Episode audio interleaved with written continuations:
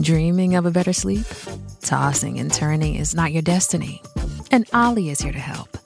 Ollie invites you to sink into sweet, sweet slumber to improve your mental and physical health and overall wellness.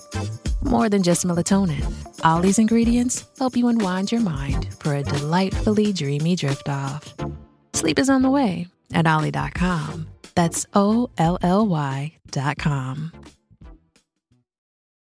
20 nations en lice, 48 matchs au programme. C'est donc parti pour la Coupe du Monde de rugby en France jusqu'à la fin du mois d'octobre. Une grande fête sportive et surtout un rendez-vous très attendu par de nombreux acteurs économiques. Au total, ce mondial devrait rapporter près de 2 milliards et demi d'euros. Alors qui va réellement en profiter? Eh bien sans surprise, c'est d'abord la grande famille de l'Ovalie puisque 20% de ses bénéfices, soit 500 millions d'euros, vont tomber dans la poche de la Fédération internationale. Fonds qui vont servir à développer davantage la discipline dans de nouveaux pays. On en voit par exemple le résultat avec la présence du Chili dans cette compétition.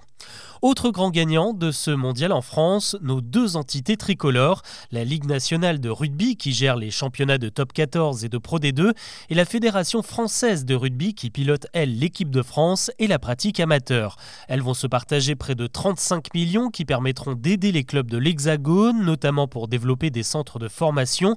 Mais le bénéfice n'est pas seulement économique puisque la compétition doit aussi éveiller des vocations et permettre de faire le plein de nouveaux pratiquants. En de ce mondial, il y a également une école qui s'est créée pour former des apprentis au métier du sport.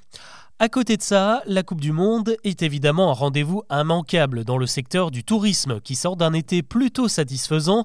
On en profite donc pour transformer l'essai et même séduire un nouveau public, car parmi les 600 000 fans étrangers venus en France pour l'occasion, il y a beaucoup de Sud-Africains, d'Argentins ou de Néo-Zélandais qui représentent une clientèle assez rare le reste du temps.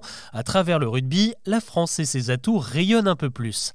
L'autre intérêt de la compétition, c'est qu'elle est relativement décentralisée avec ses 9 stades, dont 7 se trouvent en province.